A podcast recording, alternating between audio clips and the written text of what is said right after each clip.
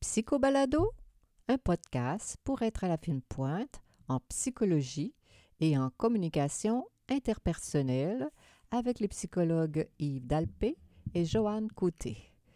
Bonjour à tous. Aujourd'hui, en ce vendredi 9 octobre 2020, notre sujet principal porte le titre suivant La psychologie des secrets.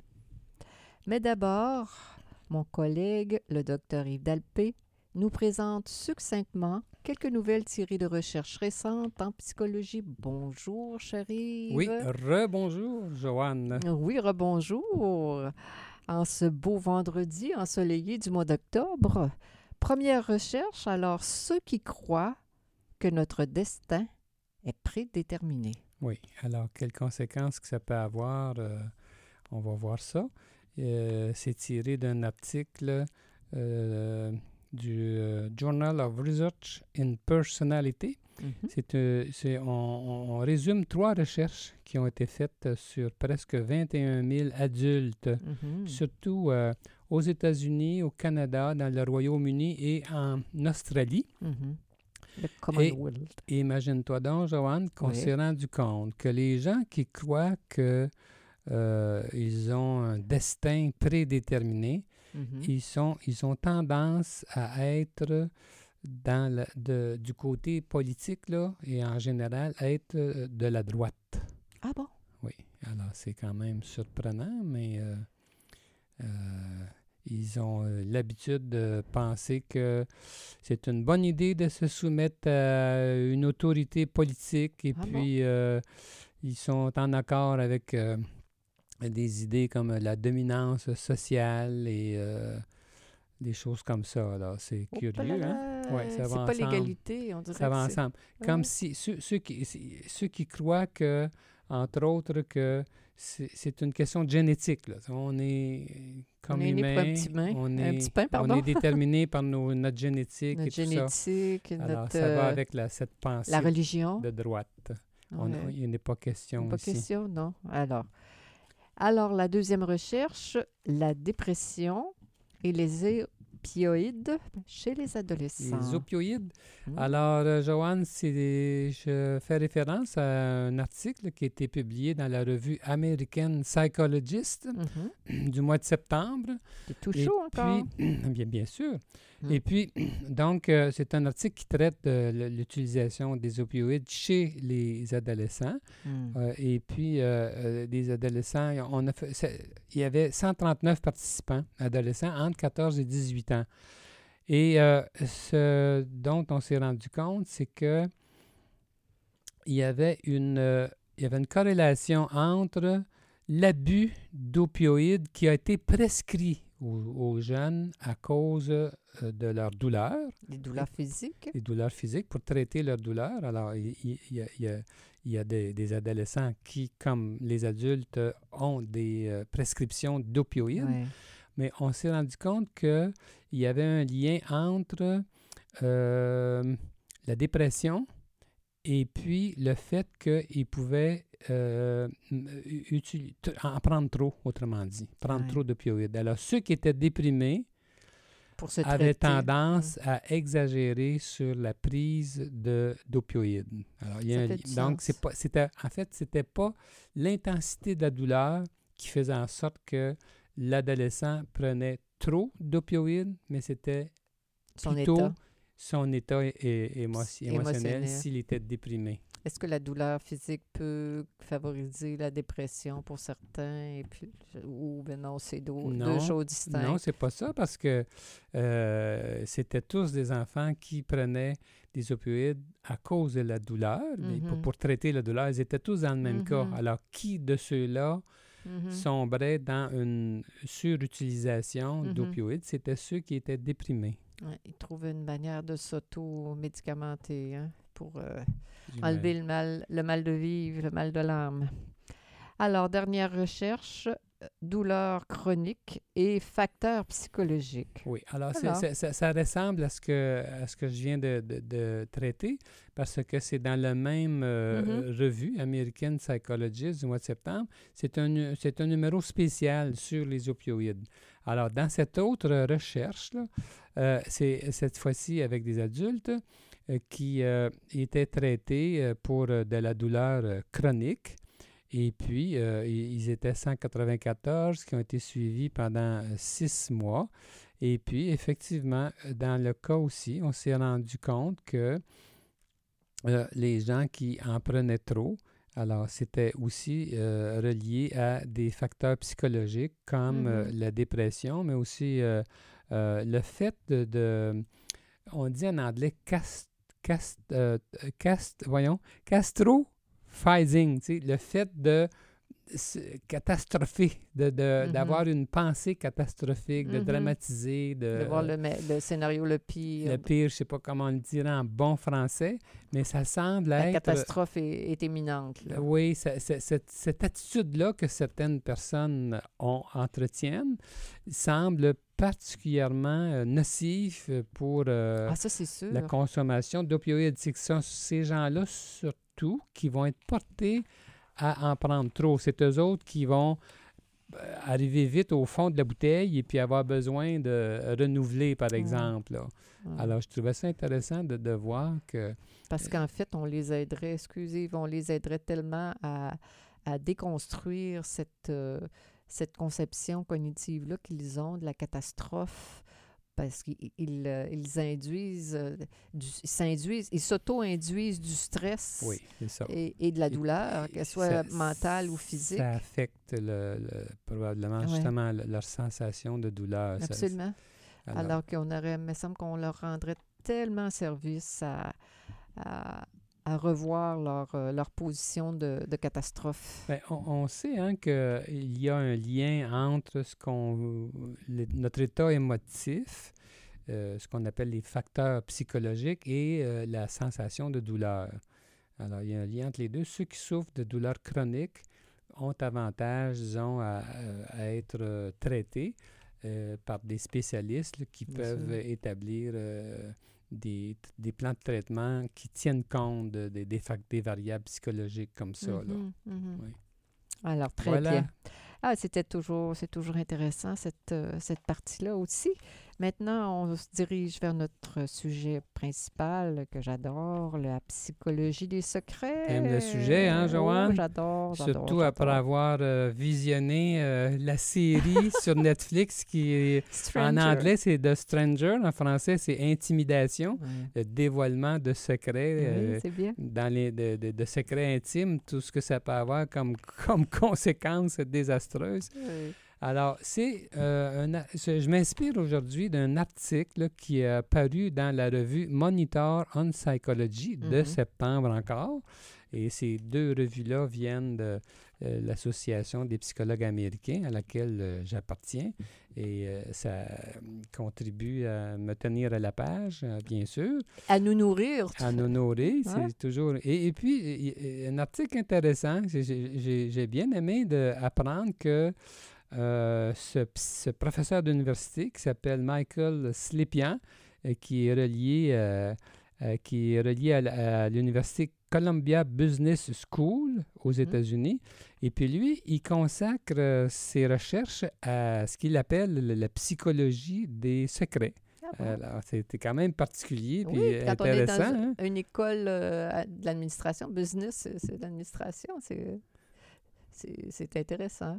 Même, même à- au niveau du travail, les secrets sont... Mais oui, on peut l'appliquer au travail, mais lui, il fait, de, il fait de, de la recherche sur tous les secrets. De tout ordre, De, tout- de tous ordres. D'accord. euh, C'est ça. D'ailleurs, euh, euh, ces recherches ont permis de- d'identifier 38 catégories de secrets. C'est beaucoup. Oui. Malheureusement, j'ai pas, il ne mentionne pas dans l'article les 38 catégories, mais ça touche à tout. Je sais, je sais que ça touche à, toutes sortes de... Autant euh, des secrets comme de l'infidélité, par exemple, Ouais. que des secrets moins euh, euh, difficiles à, À gérer. à révéler. Mais c'est qu'il parle de... Bon, premièrement, ce que j'ai trouvé intéressant, c'est qu'il dit que presque tout le monde cache euh, des secrets, plus ou moins. Et puis que ça, ça, a, euh, ça a des conséquences, ça, parce que ça gruge de l'énergie. Plus les secrets sont graves, Plus ça Ah. prend euh, du maquillage pour les masquer. euh, plus ça prend de l'effort pour, euh, pour, pour- pour, euh, même de l'effort mental. Et semble-t-il que les gens qui, ga- qui, ont des, qui gardent des secrets comme ça, ils pensent beaucoup. Ah ils, ils- consacrent beaucoup de temps à ça. Puis c'est même, d'ailleurs, ce qu'il dit, euh, l'auteur, c'est que c'est même un des aspects les plus nocifs, c'est que ça occupe la pensée, ça donne comme une, une lourdeur de pensée. Le-. Les gens sont portés à revenir sur euh, les secrets qu'ils veulent euh, Qui veulent à tout prix cacher. pas, livrer. Ouais. Puis tu te souviens, d'ailleurs, il n'y en a pas question dans cet article-là, mais tu te souviens, hein, Joanne, de, euh, du livre, entre Emily autres, de Brown? Sidney Jourard, Sidney, La transparence de soi, qui a bi- avait bien montré par ses recherches que, les, que plus on est en bonne santé mentale, moins on a de secrets. Là. Ben, ça a du sens parce que Oui. moins on, on- je veux dire, mais plus on peut dire qui on est, plus on peut parler de soi, plus on peut, on n'a pas peur de ce qu'on pense, de ce qu'on sent, de ce qu'on a vécu, de ce qu'on a envie de vivre, parce qu'on n'a pas peur d'être jugé. On, C'est ça- ça. ça- Si- si on assume que les autres euh, une- vont, vont accepter nos angles de façon générale, alors c'est une meilleure estime de Puis il soi. y a oui. une plus grande liberté de parole, de dialogue. Dans le couple, entre autres, hein, on le sait là, que nous, là, euh, Euh, dans le couple, et c'est drôle, ça me fait ça me fait cliquer. Tu me diras si si t'as la même impression. Moi, je trouve que notre premier ministre, M. Legault, a l'air. Moi, une des qualités que je lui trouve, c'est qu'il a l'air franc. Il inspire confiance. On se sent, particulièrement dans cette crise de la COVID, euh, en sécurité avec euh, ses, attitudes. Je ne dis pas que c'est toujours, c'est tout est parfait, mais bref, on parle de secret. on- et j'apprécie ce- cette euh, spontanéité. tu Oui. trouves qu'il a l'air de quelqu'un qui cache pas, qui n'est pas dans le secret. Non, Euh, inspire confiance. Joanne, d'après toi, là, qu'est-ce qui est le, le plus euh, dérangeant? Est-ce que ce sont euh, euh, les secrets qui nous rendent honteux ou les secrets qui nous donnent de la culpabilité? Et Oh qui- les secrets dans lesquels il y a de la culpabilité? Oh mon Dieu. Ah, sais-tu que tu m'en poses une bonne, hein? Attends.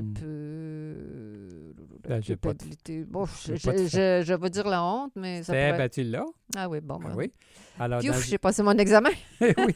Dans une recherche qui a été faite, entre autres, sur 1000 personnes, justement, on a pu établir ça que euh, ce sont les gens qui euh, portent des secrets euh, de honte, si tu veux. Euh, c'est ça qui le, c'est, ça qui est le pire, là. C'est, euh, parce que, euh, en fait, euh, c'est notre identité qui est en cause. hein. Quand, quand on a honte, euh, c'est comme l'identité d'être, d'être une mauvaise personne. Ouais. Là. Alors, c'est ça qui, qui est le plus. C'est ça qui est le pire. C'est ça qui est le plus lourd. Oui. Alors, euh, puis c'est, ce qui fait que les gens vont plus ruminer. C'est, plus, c'est les secrets qui sont les plus lourds. Tandis que les secrets qui ont lieu, euh, qui, qui se rapportent à, À la à la culpabilité. La différence, c'est que dans la culpabilité, c'est qu'on a plus de pouvoir. La personne se dit, bon, ben, la prochaine fois, je, je vais faire ça autrement, ou il y, a- moyen de réparer. euh, alors, euh, donc, c'est c'est plus léger, c'est moins, euh, c'est moins pesant. Ouais, ça a du bon sens, ça. Oui, oui. Disons, quand que je fais mes stops un peu trop vite, là, puis là, je me dis, oh, Joanne, fais pas ça. là, je me sens coupable de ne pas faire mon stop, euh, de ne pas arrêter comme il faut. Là. Puis là, tu prends des bonnes Et- résolutions. oui, assurément que je Mm. tiens. je me sens coupable de ne pas conduire ma voiture dans les règles de l'art tout le Ben temps. oui. Et maintenant, qu'est-ce que, d'après toi, qu'est-ce qui fait le plus de bien là, quand euh, euh, une personne euh, a, des, a, a un ou des secrets qui la fatiguent? Que- Qu'est-ce que, qu'est-ce Ah que ben, tu c'est- conseillerais à cette personne-là? Ben, D'abord, de dévoiler les secrets qui la fatiguent à quelqu'un qui a un bon jugement, à quelqu'un qui a confiance. Ce faisant, ils font la preuve qu'ils sont, comment dire, qu'ils perdent pas l'estime euh, de la personne à qui ils livrent leurs secrets. Pour, ça fait peut-être même un lien avec euh, l'idée de quand, du scénario catastrophe. Là. Une fois que tu parles de ce qui est ce, ce pourquoi tu as eu honte, puis on dédramatise, puis on, on donne un, on donne un sens à ça, la personne voit bien que on pourrait dire ça de manière très simple, qu'elle est aimée pareil. C'est exactement ce qui est dit dans l'article, Joanne. Tu passes encore ton examen. Le fait, ce qui, peut, ce qui aide beaucoup à réduire la honte, entre autres, qu'une personne porte à son Ouais. cœur, ben, c'est justement de parler à une autre personne et c'est ce qui peut faire toute la différence. là. Ben oui. Le fait de se sentir euh, compris puis euh, supporté malgré euh, euh, le fardeau de, Ouais. qui accable la personne. personne. hein. Tu as parfaitement raison. Mm, mm. Mm. Alors, donc, euh, maintenant, euh, il y a aussi le- les réactions qu'on peut avoir. Euh, attends un peu, avant que j'aborde cet aspect-là, il y a la question. on dit que les gens qui ont l'habitude de se confier, justement, on a pu établir dans une autre recherche là, qui a été faite sur plusieurs personnes que le bien-être est plus grand. Le bien-être général de la personne est plus grand quand euh, la personne peut se, se- se confier. D'ailleurs, on le sait hein, qu'on a besoin de confidents. Ça, c'est pas abordé dans l'article ici, Mhm. là, mais on, on sait ça tous les Pour deux. la santé mentale. Pour la santé mentale, pour le bien-être général, on a tous besoin de confidents. Et puis, euh, quand on est des adultes, euh, en couple d'ailleurs, entre parenthèses, on dit que notre principal confident, ça devrait être notre conjoint. Si ce n'est pas le cas, c'est un très mauvais indice. Ça veut dire que l'intimité n'est pas assez forte. Hein? Les gens ont. Eh, mais c'est pas tout le monde. C'est pas tout le monde, un, qui a des confidents. Deux, c'est pas tout le monde dont le conjoint ou la conjointe est le confident. Souvent, ça va être une amie. Ouais. Et je pense que les hommes ont, je dirais ça comme ça, ont un petit peu plus de difficulté à. Hmm, Je ne m'aventurerai pas là-dessus, Joanne. Non, mais avoir des, des confidents amis. On- il me semble que les femmes, de façon générale, C'est ce qu'on dit. Est-ce que c'est la vérité? J'en doute. Oui, C'est parce que moi, je vois toi, pas ça de même. tu vois pas ça de même parce que tu es un homme puis tu. non, non, mais euh, tendance à- j'ai jamais, jamais lu ça nulle part non plus. Je dis bien que Ce que j'ai, ce que j'ai, ce que, j'ai lu, c'est la, la- c'est plutôt la, la générale, l'idée générale que les gens qui ont des confidents, euh, c'est ce qui est la majorité des gens là, euh, ils, ils sont mieux Ils dans sentent leur mieux. peau, dans leur peau. que ouais, ce soit un homme ça. ou une femme. C'est sûr, tu te sens pas jugé, tu, ça te permet d'avoir l'angle de, de quelqu'un, ça dédramatise. euh, Oui. Puis dans la recherche ici, ce qu'on dit, c'est que euh, justement les gens qui partagent des confidences, ils ont un bien-être général plus euh, grand. plus grand. euh, pour, pour deux raisons. D'abord, c'est parce qu'ils se sentent supportés socialement, ça fait du Mhm. bien. Puis aussi, justement, ils prennent moins de temps à penser à euh, ce qui les euh, accable, ce qu'on disait tantôt. Le temps pensé à cacher des secrets, ça a Hmm, un prix, cette affaire-là. C'est Ouais. intéressant Oui. de voir ça, d'ajouter ça dans, dans nos connaissances. hein, de L'espèce de rumination, euh, Oui. ça prend de l'énergie, ça, ça, ça doit être un, un facteur pour induire l'anxiété, ça aussi. Oui. On dit que les gens qui sont euh, névrosés, euh, qui ont dans le, une des, des- des cinq personnalités, les Big Five, hein, quand on parle de névrosisme, alors chez ces gens-là, on dit que, on- on- dans le- dans l'article, on dit qu'ils ils ont- ils sont moins enclins à se confier, à confier des actes immoraux qu'ils auraient pu faire, par Mhm. exemple. Ils sont, ils sont plus sur leur garde. Hmm. Alors ça, ça leur nuit, je pense bien. Les gens polis, on dit les gens polis sont plus réticents À, à parler de leur à secret. parler de leurs secrets. Les ouais. gens, euh, j'imagine, très polis, très- comme... Poli, on hein? dit, dans l'article, on dit ça comme ça, les gens polis. Probablement que dans notre langage, à nous deux, euh, on pourrait dire les gens qui sont plutôt évitants, qui vont euh, fuir euh, les conflits. C'est peut-être ça que ça vient. Oui, oui, le sens a donné à ça. Probablement. tu as déjà vécu ça, j'imagine. Tu te retrouves avec quelqu'un, la personne est polie, elle, veut te faire parler de toi, elle ne parle jamais d'elle. Il y a ça. On- C'est pas ce qu'on veut dire dans l'article. Ou des gens extrêmement gentils, Des- affables, mais qui, au final, vont pas nécessairement parler d'eux, ils vont, vont être euh, très gentils. Ça fait, de- ça Ouais, fait des ouais, images pour moi. On sait que les évitants ont tendance à justement éviter de se révéler. Ouais. Alors, ça fait partie de, de- de leur ADN, comme on dit. Alors, donc, ça a du sens que euh, ça, tourne comme ça dans l'article, si on les appelle les gens polis. C'est intéressant que tu fasses la nuance, que tu, le- tu donnes une traduction plus juste. Puis finalement, euh, dans l'article, on parle aussi des réactions que nous avons face aux confidences de quelqu'un, face au Mhm. fait que quelqu'un veut se confier à nous. Et puis, euh, beaucoup de gens vont avoir une, une position défensive, ne seront pas si à l'aise que ça d'accueillir Mhm. euh, les, les confidences de quelqu'un qui veut, euh, qui veut, qui veut Mhm. parler. Là. Alors, euh, on, puis, euh, on dit qu'il y a deux raisons. Il y a deux sortes, il y a deux sortes de, de- de confidences qui font réagir les gens qui sont pas à l'aise avec euh, des confidences de quelqu'un. Mhm. Alors, ça peut être soit parce que, mettons, quelqu'un nous parle de son intimité, euh, mettons, c'est ce qu'il vit dans sa famille ou question d'argent très personnel et tout ça. Il semble que ce genre de secret-là peut rendre l'interlocuteur plus anxieux. Ah oui? Oui, un interlocuteur qui n'est pas... euh, Qui pas certifié, pas qui n'a pas passé son bulletin, euh, Pas son certi- examen comme, euh, comme confident. Oui, disons-le comme ça. On, on pourrait le dire comme ça.